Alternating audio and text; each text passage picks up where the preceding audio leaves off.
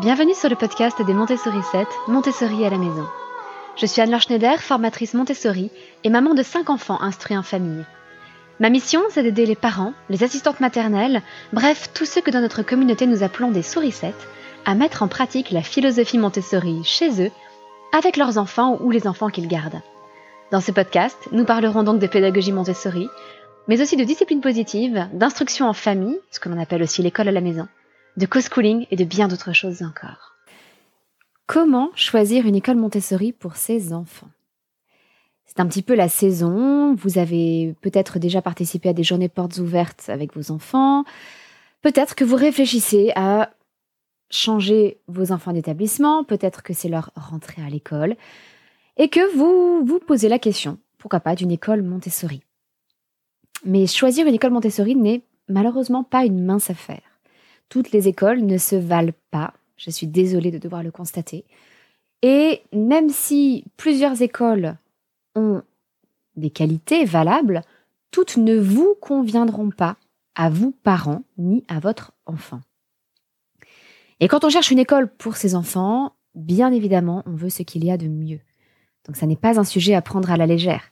Et encore moins quand on visite des écoles indépendantes ou hors contrat pour lesquelles les frais d'inscription sont malheureusement très élevés, puisqu'elles ne bénéficient d'aucune aide de l'État.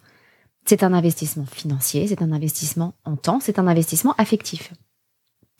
Autant donc essayer de mettre toutes les chances de son côté et poser les bonnes questions, plutôt que d'être déçu en cours d'année. Car on connaît tous, je pense, des familles qui ont inscrit leurs enfants dans une école et qui, six mois plus tard, doivent les en retirer parce que quelque chose s'est mal passé. Et j'ai lu beaucoup de témoignages dans ce sens, mais à chaque fois, les soucis rencontrés tournent autour des mêmes thèmes. Et personnellement, je suis convaincue que les problèmes auraient pu être évités dès le départ, si les parents avaient pu se renseigner plus en profondeur avant d'inscrire leur enfant. Et en ce qui concerne les écoles Montessori, les soucis potentiels se résument en fait à une dizaine de points potentiellement problématiques. Et c'est pourquoi aujourd'hui je vous propose donc 10 questions à se poser avant de choisir une école Montessori pour vos enfants. Et bien entendu, je vais détailler chacune de ces questions en profondeur dans le podcast, mais si vous avez prévu de participer à des journées portes ouvertes, ou si vous avez un entretien prévu avec le directeur ou la directrice d'un établissement, eh bien vous trouverez sur notre bibliothèque de ressources, le Terrier des Montessori 7, un récapitulatif de ces 10 questions, avec en plus de la place pour pouvoir prendre des notes le jour J, et ainsi pouvoir comparer différentes écoles facilement à travers les mêmes critères. Pour accéder à cette ressource, donc c'est sur le terrier des Montessori 7 dont le lien se trouve dans les notes de cet épisode. Sinon, vous pouvez simplement chercher Terrier des Montessori 7 sur Google. Avant de dérouler ces dix questions, je dois cependant vous adresser une petite mise en garde. Pour certaines de ces questions, il n'y a pas une bonne réponse ou un bon type d'école. Et cela va dépendre de vos valeurs personnelles et de ce à quoi vous êtes attaché. Donc évidemment, je vous le signalerai, il n'y a pas toujours une bonne réponse. Il peut y avoir une réponse qui est plus fidèle à ce que préconise Maria Montessori, mais il y a des cas où ça se discute et où de toute façon, peu importe quelque part la fidélité à l'esprit de Maria Montessori tant que le choix de l'école vous convient. Avant de choisir une école Montessori, il y a quelques aspects administratifs à bien comprendre. L'avantage, c'est que généralement, vous pouvez commencer à répondre à ces questions sans même vous déplacer. La plupart du temps, une simple visite sur le site internet de l'école ou un entretien téléphonique assez court suffisent à réunir ces renseignements qui, sont pourtant précieux avant de prendre le temps de visiter et de choisir une école Montessori. Première question. Quel est le statut et le projet pédagogique de l'école. Il faut savoir qu'en France, il existe trois statuts pour les écoles. Publiques, privées sous contrat et privées hors contrat ou indépendantes. Les écoles publiques, je pense que c'est celles qu'on connaît le plus souvent, elles sont gratuites, intégralement financées par l'État, et elles suivent les programmes et les consignes de l'éducation nationale. Les professeurs sont donc fonctionnaires, et les parents n'ont à payer que les fournitures de base, avec la possibilité de recevoir l'allocation de rentrée scolaire par la CAF. Les écoles privées sous contrat, de leur côté, sont des écoles indépendantes qui, après cinq années d'existence, ont demandé à l'État de passer un contrat avec elles. Et il en existe de deux types. Il y a le contrat simple, dans lequel une plus grande liberté est laissée à l'école dans ses horaires et son programme, et le contrat d'association, par lequel l'école doit respecter les horaires et le programme de l'éducation nationale de façon beaucoup plus scrupuleuse, et doit répondre à un besoin éducatif auquel les écoles publiques ne suffisaient pas, enfin que les écoles publiques ne suffisaient pas à remplir. Dans les deux cas, contrat simple ou contrat d'association, les enseignants sont rémunérés par l'État, même si leur statut est différent. Et l'avantage pour les écoles sous contrat d'association, c'est qu'elles bénéficient également d'aide de la part des collectivités locales. Souvent, les mairies sont intéressées de financer des écoles privées sous contrat si ça peut leur permettre de conserver une, euh, une école dans leur village, par exemple, plutôt que de devoir tout fermer et ne rien proposer aux enfants de leur commune. L'important à retenir, c'est que dans une école privée sous contrat, les enseignants sont donc payés par l'État et qu'il peut y avoir ou non des aides publiques accordées à l'école. Les frais d'inscription, payés par les parents, vont donc servir à payer les frais de fonctionnement, les locaux, le matériel, euh, le chauffage, etc., euh, etc. l'électricité. Et par ailleurs, ces écoles doivent globalement suivre le programme de l'éducation nationale avec quelques ajustements possibles. Chaque école a également le droit de mettre en œuvre son caractère propre, c'est comme ça qu'on l'appelle. Par exemple avec de la catéchèse en option dans les établissements catholiques, avec des menus adaptés dans les écoles juives et musulmanes, etc. Car effectivement, il y a beaucoup d'écoles religieuses qui sont sous contrat avec l'État. Et enfin, vous avez les écoles indépendantes, plus souvent appelées hors contrat, qui ont un statut très différent. Elles doivent bien sûr respecter des obligations en matière d'hygiène, de sécurité, de respect de chacun, mais elles ont en revanche une complète liberté pédagogique. Mais en contrepartie, elles doivent assurer leur financement intégralement seules. Elles ne vivent donc que grâce aux frais d'inscription des élèves et aux dons. Alors maintenant que j'ai clarifié un petit peu tout ça, quelles conséquences pour vous avant de choisir une école Montessori? Eh bien, une école publique doit respecter beaucoup de contraintes, dont certaines rendent très difficile la pratique Montessori. Les classes multiples sont rares et ne comportent que très rarement des enfants de 3 à 6 ans, de 6 à 9 ans, de 9 à 12 ans, ou même de 6 à 12 ans, comme dans les ambiances Montessori. Souvent, au mieux, vous n'avez que deux niveaux en même temps. De même, les enseignants doivent tous respecter les mêmes horaires, qui imposent entre autres une récréation. Et cette récréation coupe en deux le fameux cycle de travail Montessori de 3 heures d'affilée à peu près, qui permet aux enfants d'atteindre un plus grand degré de concentration. Par ailleurs, le fait de devoir respecter scrupuleusement des programmes, année scolaire après année scolaire, est difficilement compatible avec le respect du rythme de l'enfant et de sa progression. Certains enfants sauront lire parfaitement dès 5 ans, mais attendront le niveau CE1 avant de savoir faire des additions, et inversement. Et dans l'éducation nationale, malheureusement, ce type de disparité va poser problème, et l'enfant risque de redoubler. Et du coup de s'ennuyer dans le domaine dans lequel il est plus avancé. Enfin, si dans une école il n'y a qu'une classe Montessori, il est difficile d'assurer une continuité lorsque les enfants changent de niveau. Et les autres professeurs se montrent en général assez réticents, car ils récupéreront des élèves nécessairement hétérogènes, puisqu'ils auront avancé chacun à leur rythme. Donc il peut y avoir une forme d'hostilité interne à l'école entre des classes Montessori et des classes non Montessori. Et ce sont d'ailleurs quelques-unes de ces difficultés qui ont forcé Céline Alvarez, dont vous avez sûrement entendu parler, euh, qui a écrit Les lois naturelles de l'enfant, à mettre fin à son expérimentation en maternelle à Gennevilliers. Ses supérieurs hiérarchiques voulaient qu'elle continue son travail, mais en se pliant à ces règles-là. Euh, la récréation, euh, le respect du programme année scolaire après année scolaire, etc. Et malheureusement, cela ne lui aurait pas permis d'obtenir les mêmes résultats qu'une pratique Montessori fidèle.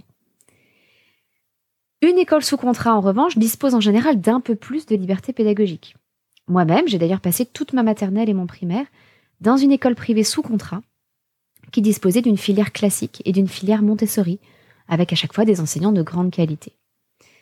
C'était le fruit de la fusion de deux écoles, une école de garçons une école de filles.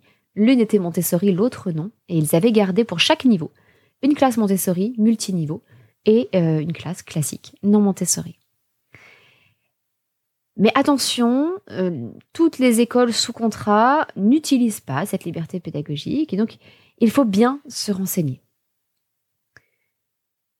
Enfin, l'avantage des écoles hors contrat est qu'elles peuvent de leur côté respecter très fidèlement la pédagogie Montessori.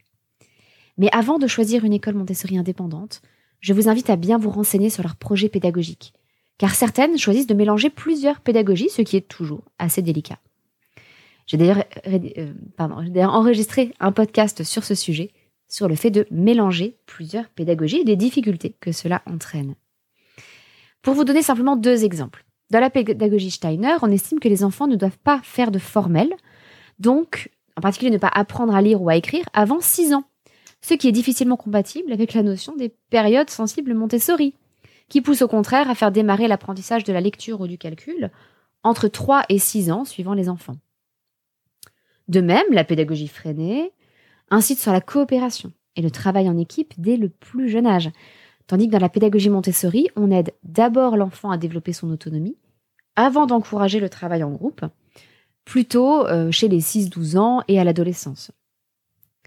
Sur un autre plan, enfin, euh, certaines écoles sont confessionnelles et d'autres non. À vous de voir ce que cela implique et si c'est compatible avec vos valeurs personnelles. Certaines écoles mettent en avant d'autres points forts dans leur pédagogie, comme l'écologie, le développement durable, le bilinguisme, la pratique du yoga, etc. Et là aussi, à vous de voir ce qui est important pour vous. En ce qui concerne les écoles Montessori, plus spécifiquement, il faut également savoir que n'importe quelle école peut prétendre être Montessori. Il existe certes une charte créée par l'Association Montessori Internationale, l'AMI, pour donner un cadre aux écoles qui le souhaitent. Donc ça peut être un critère de choix.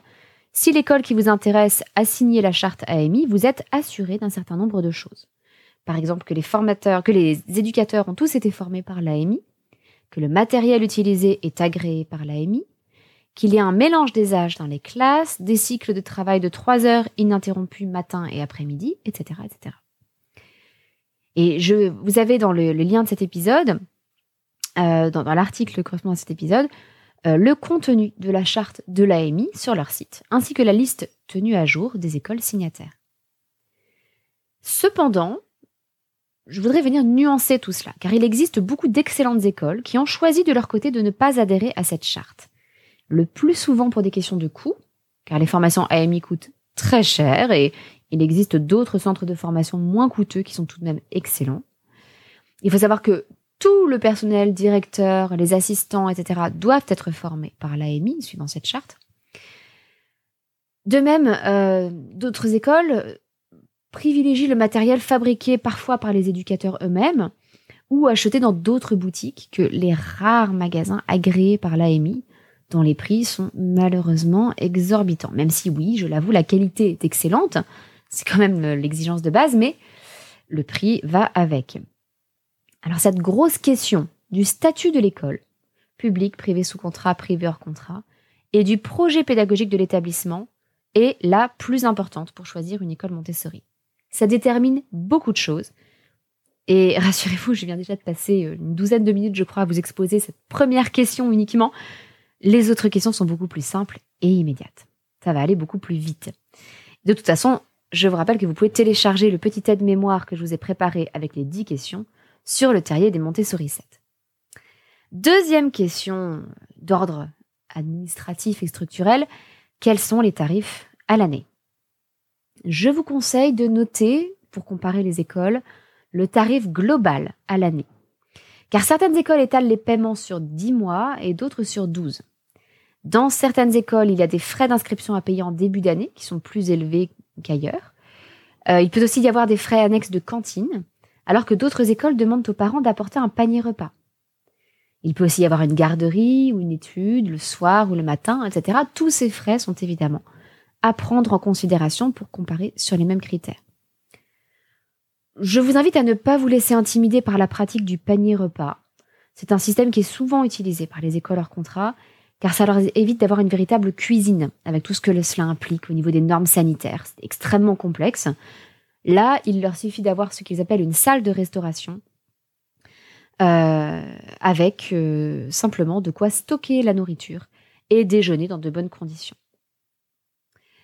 Notre fils aîné, par exemple, est allé pendant une année dans une école avec ce système, et la solution que nous avions adoptée était d'une grande simplicité. Simplement, tous les soirs, nous nous contentions de préparer de plus grandes quantités pour le dîner, et on emballait une portion dans une boîte hermétique, en rajoutant une petite entrée ou un laitage et un dessert, par exemple un morceau de concombre épluché, un yaourt et un fruit, et ça nous prenait cinq minutes, pas plus, chaque soir. Donc vraiment, tout simple.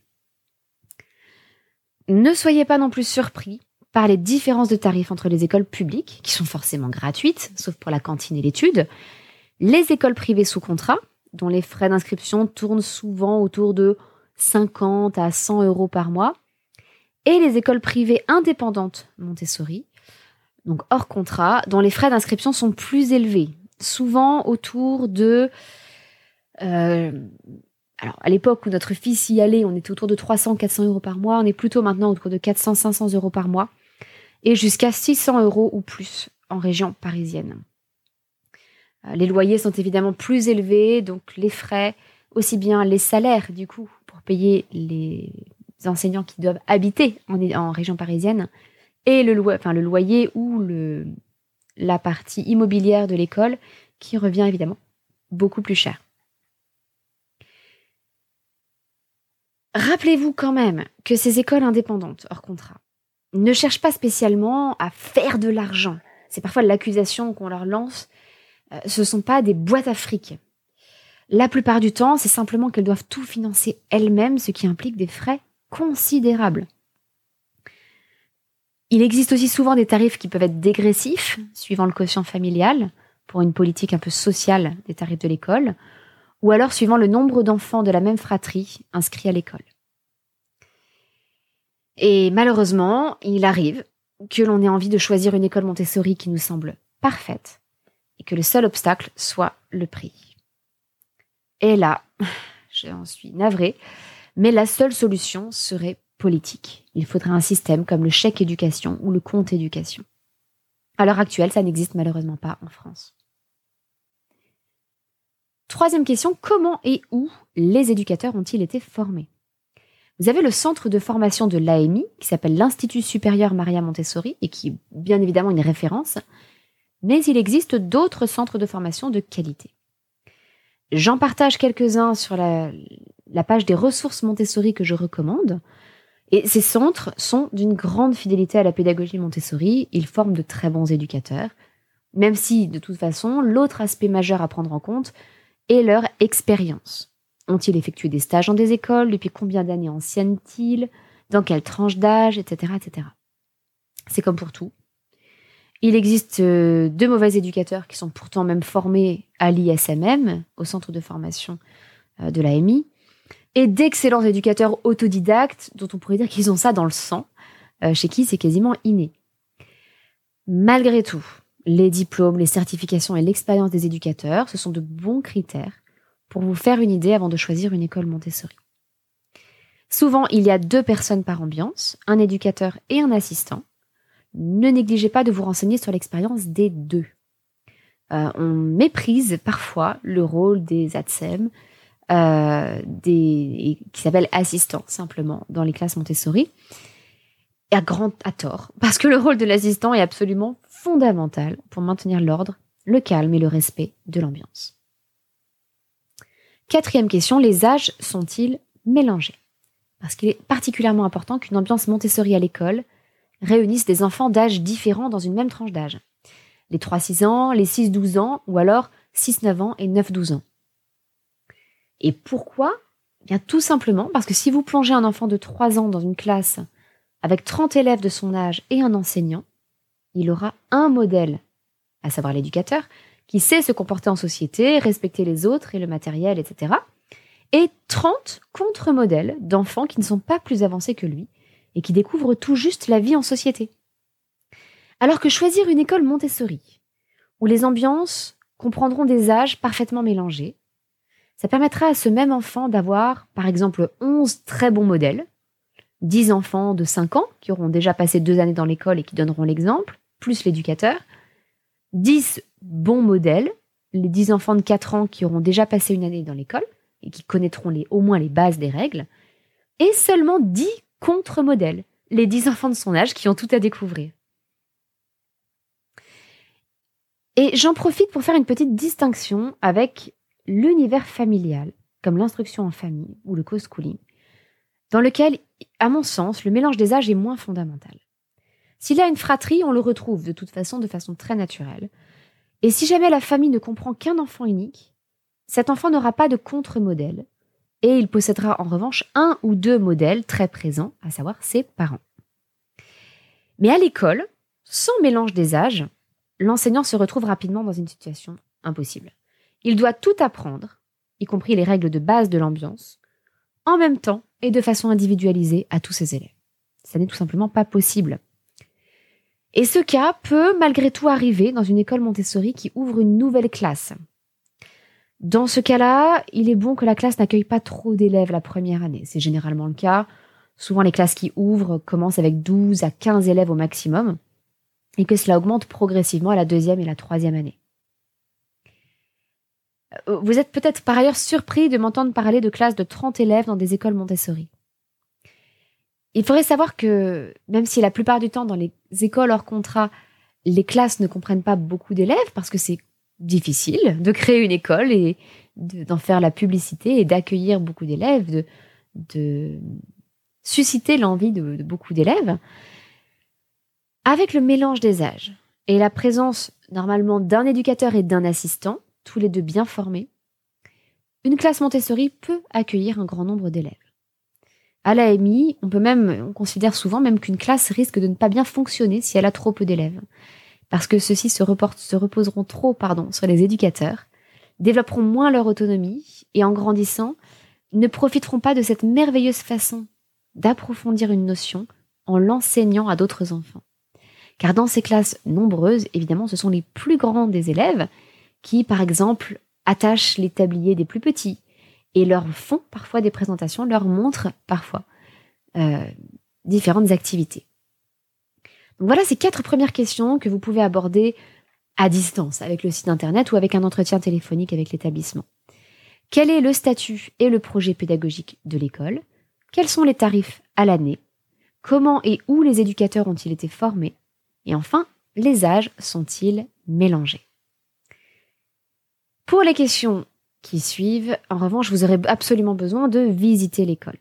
C'est peut-être pendant des journées portes ouvertes, ou alors en prenant un rendez-vous avec le directeur ou la directrice.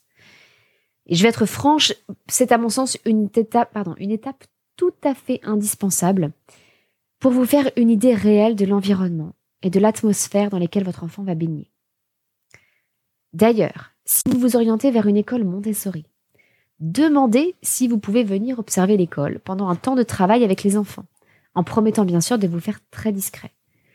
Vous découvrirez beaucoup plus de choses et c'est normalement une pratique qui est courante et développée dans les écoles Montessori après la période de transition de début d'année pendant laquelle les règles doivent se mettre en place.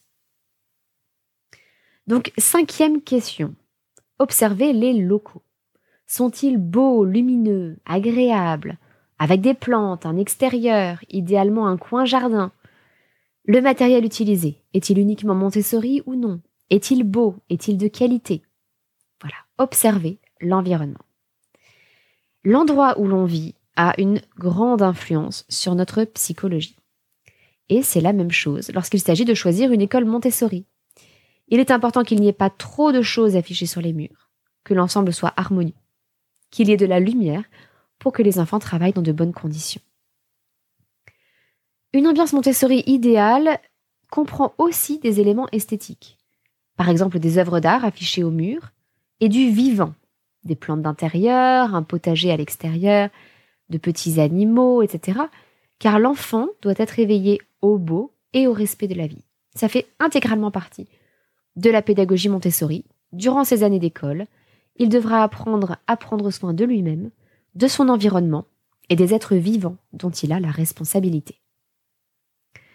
L'idéal, l'idéal qui figure déjà dans les livres de Maria Montessori et qui n'est malheureusement que rarement possible pour des questions de sécurité, c'est que les enfants aient accès à un jardin à tout moment. Souvent, il faut se contenter de moments dédiés où les enfants peuvent tous sortir sous la surveillance d'un adulte, et c'est mieux que rien. Enfin, regardez attentivement le matériel sur les étagères. S'agit-il essentiellement de matériel Montessori? Ou voyez-vous beaucoup de jouets et d'activités annexes? On ne connaît pas forcément tous le matériel Montessori, n'hésitez pas à poser des questions. Mais vous connaissez tous euh, les Lego, les dinettes, donc vous pouvez observer s'il y a cette présence de jouets euh, ou pas dans l'environnement. Et il peut y en avoir quelques-uns, en particulier en début d'année, pour faciliter le démarrage des enfants. Mais cela doit rester une petite minorité. Le matériel Montessori a été spécifiquement pensé, conçu et testé pour favoriser la concentration des enfants et les aider à acquérir des notions en isolant une seule difficulté à la fois. Les autres jouets risquent surtout de distraire les enfants de ce qui répondrait pourtant le mieux à leurs besoins. Donc cinquième question, observer les locaux et le matériel. Sixième question, comment l'emploi du temps est-il organisé? Si vous voulez choisir une école réellement Montessori, l'un des principes fondamentaux de la pédagogie consiste à faire travailler l'enfant pendant des plages de 3 heures ininterrompues. Je sais, ça peut paraître beaucoup quand on n'a jamais observé une ambiance Montessori. Mais en fait, c'est le bon rythme. Il est adapté à un enfant, à condition que les activités proposées répondent vraiment à ses besoins en matière de développement. Et la pédagogie Montessori parle de normalisation de l'enfant. Pour euh, expliquer ce processus euh, que je vais vous détailler. Alors, je n'aime pas particulièrement ce terme, qui fait référence à la normalité, une notion qui n'a pas vraiment de raison d'être. Surtout lorsqu'on parle d'enfants qui sont tous extrêmement différents, qui peuvent avoir, euh, par ailleurs, différents, tout en étant déjà différents dans leur normalité, avoir en plus des troubles qui, puisqu'on les appelle troubles, sont censés les éloigner de la normalité. Bon, à défaut de meilleurs termes, je suis obligée d'employer ce terme de normalisation, mais vous comprendrez que je n'aime pas beaucoup et qu'il me gêne. Ce processus de normalisation est progressif. Au début, un enfant n'est pas capable de se concentrer pendant de longues plages de temps. Et on va donc l'aider à rallonger petit à petit ces périodes de concentration. Je vous invite à consulter euh, un schéma que j'ai reproduit, euh, que j'ai reproduit, que j'ai pris en photo, euh, extrait de la pédagogie scientifique tome 2 de Maria Montessori, avec des, tracés qui correspondent à des schémas de concentration des enfants. Souvent, au début, l'enfant a une ligne de concentration, disons, très chaotique, avec des pics, avec des alternances entre les périodes de calme et de désordre. Puis sa concentration va s'améliorer et il va passer à la deuxième ligne, sur ce fameux schéma que je vous invite à consulter sur l'article associé à ce podcast. Une deuxième ligne sur laquelle l'enfant commence à se concentrer, puis il y a un grand creux qu'on appelle un épisode de fausse fatigue.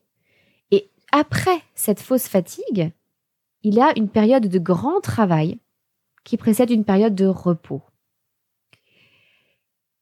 Souvent, c'est pendant cette phase de fausse fatigue que l'on envoie les enfants en récréation. Et c'est naturel, c'est aussi là qu'à la maison on se dit bon, il est temps d'aller jouer dehors, d'aller faire un foot, d'aller s'aérer, etc. Mais en fait, s'ils réussissent à dépasser cette période de fausse fatigue, c'est là qu'ils arrivent à une période de grand travail. Et ce n'est qu'un peu plus tard, lorsque l'enfant aura de mieux en mieux appris à s'autoréguler, qu'on change encore de schéma avec une entrée en concentration, une phase de contemplation et, euh, un retour euh, au repos avec euh, voilà une conduite de travail ou avec une conduite de une conduite disciplinée avec encore une fois une petite montée et puis une descente progressive tranquillement tranquillement un retour au repos. Mais vous voyez bien que au départ, il va y avoir une première période de concentration, puis un creux, celui de la fausse fatigue. Donc là, je vous invite vraiment à vérifier si l'école envoie les enfants se défouler dehors pendant une période de récréation ou pas. Si c'est le cas, en général, lorsque les enfants reviennent, ils sont certes un peu plus fatigués, et le fait d'avoir bougé leur a fait du bien s'ils sont dans une école où on est obligé de rester assis pendant de longues heures. Mais en fait, ils sont incapables de se concentrer. Ils sont un peu moins excités parfois parce qu'ils sont fatigués, mais ils ne sont pas forcément plus capables de se reconcentrer parce qu'ils ont été excités intérieurement. Et la deuxième partie de la matinée se retrouve souvent perdue. Peut-être que les enfants réussiront à se reconcentrer un petit peu, mais on ne retrouvera plus cette belle période de concentration longue et continue qui permet d'exécuter un grand travail. Et si plutôt que d'envoyer les enfants en récréation, on leur propose des activités qui les recentrent sur eux-mêmes et leur travail, comme la leçon du silence Montessori par exemple, ou d'autres propositions que je détaille dans mes formations dans la partie théorique, alors ils réussiront à dépasser le creux de la vague. Et c'est juste après, donc dans la deuxième partie de cette séance de travail de trois heures, que l'on observera les plus belles plages de travail, avec des enfants complètement absorbés, qui se mettent à choisir exactement les activités dont ils ont besoin pour continuer à grandir et à se développer.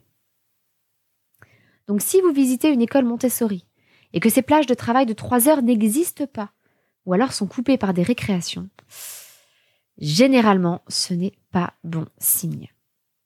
Donc voilà les deux choses que je vous invite à observer. Les locaux et le matériel d'un côté, et l'existence de cycles de travail de trois heures de l'autre. Et euh, dans une dernière grande partie, nous allons parler de la gestion des difficultés et des émotions, où là je vous invite à poser des questions. Euh, dans cette partie, je serai beaucoup moins directive, je ne vais absolument pas vous dire ce qui est peut-être le mieux ou euh, ce qui euh, est un danger ou pas. Là, je peux seulement vous inviter, vous aider à vous poser les bonnes questions. Parce qu'en effet, même si la pédagogie Montessori s'accompagne d'une certaine posture, qui est douce, qui est bienveillante, elle n'est, la pédagogie Montessori n'est pas directement associée à une méthode spécifique de gestion de difficultés et des émotions. Ça peut être la communication non violente, l'éducation bienveillante, la discipline positive. Il y a beaucoup de façons différentes, euh, de postures différentes que l'éducateur peut adopter vis-à-vis des enfants. Et l'important est que les réponses vous conviennent à vous. Que ces réponses aux questions que je vais vous soumettre soient conformes à vos valeurs, à la façon dont vous souhaitez éduquer vos enfants et à ceux dont ils ont l'habitude à la maison, parce qu'il faut absolument que les parents et les éducateurs travaillent de concert, dans une grande cohérence, afin que l'enfant ait des repères clairs. Donc septième question, cette fois-ci autour de la gestion des difficultés et des émotions. Si un enfant pleure le matin parce qu'il refuse de quitter ses parents, comment les éducateurs réagissent-ils? Comment les conflits sont-ils gérés? Bien sûr, il est important que les émotions de votre enfant soient prises en compte dans l'école Montessori que vous aurez choisie, et que la façon de réagir des éducateurs vous convienne. Dans certaines écoles, l'éducateur reste à la porte de la classe pour accueillir chaque enfant un par un, individuellement, en prenant le temps, surtout si l'enfant a peur de quitter ses parents. Dans d'autres écoles, les enfants s'installent librement et apprivoisent leur environnement. Puis la journée commence par un petit regroupement dans lequel chacun se dit bonjour. Pour les conflits, certaines écoles adoptent le principe de la médiation par un autre enfant, ou demandent aux enfants de choisir parmi plusieurs possibilités sur une petite roue des conflits. Certains éducateurs sont formés à telle ou telle méthode, la CNV, la discipline positive, etc. Posez-leur des questions et demandez-leur de vous expliquer leur approche. Posez-leur vraiment, littéralement, la question que je vous ai soumise. Si mon enfant pleure le matin parce qu'il refuse de rentrer dans la, classe, comment réagissez-vous? Que faites-vous? Comment gérez-vous les conflits qui peuvent émerger en classe? Huitième question. Si un enfant ne prend aucun travail et reste en observation pendant plusieurs mois, comment les éducateurs réagissent-ils? Si un enfant se tourne toujours vers les mêmes matériels, qu'il maîtrise très bien, et s'il ne se tourne jamais vers des choses nouvelles, là encore, comment les éducateurs réagissent-ils? Car le rôle de l'éducateur est de proposer à l'enfant les activités qui semblent répondre le mieux à ses besoins, suivant là où il en est dans son développement. Mais l'enfant, de son côté, reste libre de choisir ses activités. Et ça, c'est l'une des bases de la pédagogie Montessori. Mais, parfois, surtout en début d'année, un enfant reste très longtemps en observation et n'ose pas prendre de matériel. Je lis souvent des témoignages de familles qui retirent leurs enfants d'une école Montessori qu'ils ont pourtant choisie, tout simplement parce qu'ils ont l'impression que leur enfant n'y fait rien et n'apprend rien. Et je me contenterai de donner trois éléments de réponse. Mais là encore, il faut voir quelle approche de l'éducateur conviendra le mieux à vos valeurs. Premier élément de réponse, euh, j'ai entendu un jour une interview euh, euh, d'un, présentateur télé américain qui disait avoir mis son enfant dans une école Montessori où sa fille ne, faisait que faire la vaisselle. Et il disait ça avec beaucoup de mépris en disant Ma fille n'aura jamais à faire la vaisselle. sous-entendu qu'il était riche, que sa fille n'aurait jamais besoin de faire la vaisselle elle-même, qu'elle aurait toujours un lave-vaisselle ou quelqu'un pour faire la vaisselle pour elle, pour faire le ménage pour elle, etc. Tout ça avec un grand mépris.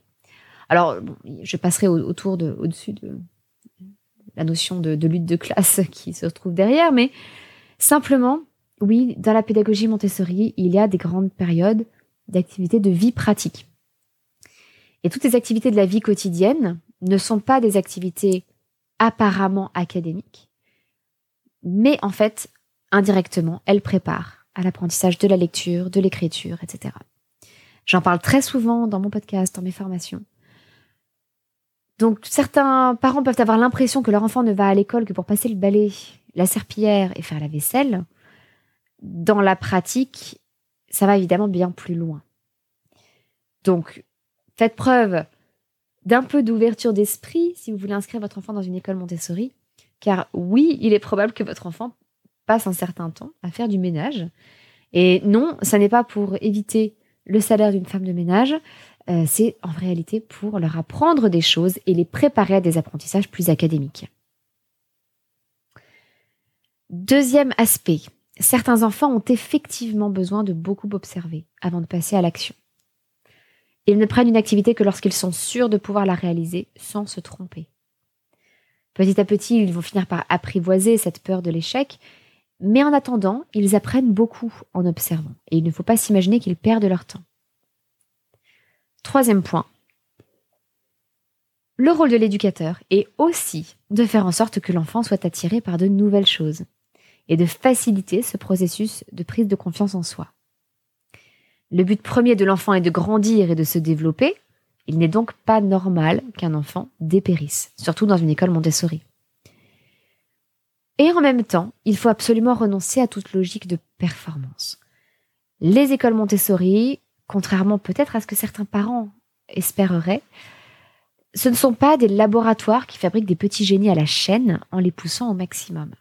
Ce sont des écoles respectueuses des besoins de l'enfant et qui suivent le développement naturel de l'enfant, mais ne cherchent pas à le doper. Neuvième question. S'il est prévu que l'enfant rejoigne une école plus classique à la rentrée suivante, comment la transition est-elle préparée? Déjà, je voudrais vous rassurer un petit peu, parce que la première chose qu'un enfant apprend dans une école Montessori, c'est l'autonomie et la faculté d'adaptation. Généralement, les transitions vers un système plus classique se passent donc très bien. Je peux moi-même vous rassurer, après un primaire en Montessori, euh, je suis rentrée euh, dans un collège euh, classique sans aucune difficulté, et pourtant c'était en milieu d'année car on m'a fait sauter une classe. Enfin, on m'a fait transférer de classe en cours d'année, donc je suis rentrée au collège en février. Vous imaginez que ça n'était pas facile, et pourtant je me suis adaptée, et je n'ai eu aucun problème pour poursuivre ma scolarité au collège et au lycée classique. Cependant, il y a parfois des démarches à accomplir, ça il faut en être conscient. En particulier si jamais vous choisissez une école Montessori indépendante, hors contrat et que plus tard vous souhaitiez que votre enfant intègre le public. À l'école primaire, généralement, il suffit d'un entretien avec le directeur du nouvel établissement. Mais parfois, et c'est bien compréhensible, celui-ci peut demander à l'enfant de passer un test écrit pour savoir dans quel niveau il vaut mieux l'intégrer. Quant au secondaire, collège et lycée, il faut systématiquement passer un examen d'entrée pour être admis en sixième, en quatrième, en première, etc. Il est donc important de savoir comment l'école Montessori que vous avez envie de choisir préparerait votre enfant à cette transition. Certaines écoles primaires qui n'ont pas de collège associé proposent aux élèves euh, vers les âges de 10, 11, 12 ans de faire des fiches sur le format éducation nationale pour qu'ils ne soient pas déstabilisés par les examens classiques au moment de la transition avec le collège. D'autres s'assurent que les enfants conservent des traces écrites de leur travail dans un cahier, avec des exercices formels qu'ils pourront présenter à un directeur, par exemple, s'ils souhaitent changer d'école en primaire, et dans le but d'éviter de passer des tests qui peuvent s'avérer stressants pour un jeune enfant. Enfin, dernière question, c'est autour de votre ressenti global, qui va être fondamental pour choisir une école Montessori. Comme je vous le disais un peu plus haut, si vous le pouvez un peu plus tôt, euh, je vous recommande fortement, si vous le pouvez, d'essayer de visiter l'école pendant que les élèves y travaillent et d'observer ce qui se passe autour de vous. Souvent, les écoles Montessori acceptent volontiers les observateurs, à condition de se plier à quelques règles simples, se contenter d'observer, ne jamais intervenir et garder le silence. D'ailleurs, dans certaines écoles, c'est une tradition Montessori, il existe une chaise d'observation où peuvent s'asseoir les invités. Et les enfants peuvent leur servir eux-mêmes une tasse de thé ou de café ou une boisson fraîche, comme une maîtresse de maison le ferait chez elle. Et après tout, c'est naturel, ces enfants sont dans leur maison des enfants, entre 3 et 6 ans. Et donc, si vous pouvez visiter l'école pendant que les enfants travaillent, comment est l'atmosphère de la classe? Est-elle bruyante, silencieuse, studieuse, heureuse? Écoutez particulièrement le niveau de bruit. Observez les relations entre les enfants. Est-ce que chacun respecte le travail de l'autre? La classe ne doit, pas, être un tombeau dans lequel on n'entend pas un bruit. Au contraire, elle doit bruisser d'activité comme une petite ruche, sans pour autant qu'il y ait du bazar. C'est un équilibre qui n'est pas évident, mais je pense que vous ferez facilement la différence entre les actions ordonnées d'un enfant qui sait ce qu'il veut faire et la vaine agitation d'un enfant qui passe d'un objet à l'autre et va sans arrêt embêter les autres. Les conversations chuchotées, par exemple, sont bons signes tant que vous sentez qu'elles permettent aux enfants de grandir et de progresser. Tant que ce ne sont donc pas des bavardages, mais de vrais échanges. Par exemple, autour d'une activité où un plus grand aidera un plus petit. Ou alors, si deux enfants se posent mutuellement des questions pour essayer de mieux comprendre un sujet. Cette question de l'atmosphère de la classe, de votre ressenti, est à mon sens la plus importante. Fiez-vous à votre ressenti car les parents savent en général faire preuve d'intuition en ce qui concerne leurs enfants et ce qui est bon pour eux. C'est également mon expérience dans le choix de garde d'enfants à domicile ou à l'extérieur. Euh, chaque fois que je suis passée au-delà de ma réticence initiale, euh, mes doutes ont été confirmés par la suite. Et je me suis aperçue que j'aurais dû faire confiance à mon instinct. Si vous êtes réticent, à inscrire votre enfant dans telle école, essayez de mettre le doigt sur la raison profonde et faites-vous confiance. Vraiment, je suis convaincue que ça vous évitera de nombreuses déconvenues. Je vous récapitule les questions que vous pourrez euh, poser aux éducateurs dans l'établissement si vous en avez l'opportunité. Premièrement, si un enfant pleure le matin parce qu'il refuse de quitter ses parents, comment les éducateurs réagissent-ils? Comment les conflits sont-ils gérés? Ensuite, si un enfant ne prend aucun travail et reste en observation pendant plusieurs mois, comment les éducateurs réagissent-ils? Ou si un enfant se tourne toujours vers les mêmes matériels qu'il maîtrise très bien et ne se tourne pas vers des choses nouvelles, comment les éducateurs réagissent-ils? Ensuite, s'il est prévu que l'enfant rejoigne une école plus classique à la rentrée suivante, comment la transition est-elle préparée? Et enfin, comment est l'atmosphère de la classe? Quel est votre ressenti lorsque les enfants travaillent? J'espère que ces questions vous aideront à mieux connaître les écoles Montessori et à choisir la bonne école pour votre enfant. Surtout, n'hésitez pas à parler de vos expériences, qu'elles soient bonnes ou mauvaises. Euh, vous pouvez ajouter des commentaires à l'article de blog associé à cet épisode. Et n'oubliez pas de vous inscrire gratuitement au Terrier des Montessori 7 si vous voulez récupérer l'aide mémoire avec la liste des questions que vous pourrez emporter durant vos visites pour prendre des notes et éventuellement même comparer plusieurs écoles sur les mêmes critères. Je vous souhaite une excellente semaine. À très bientôt, votre petite sourisette, Anne-Laure.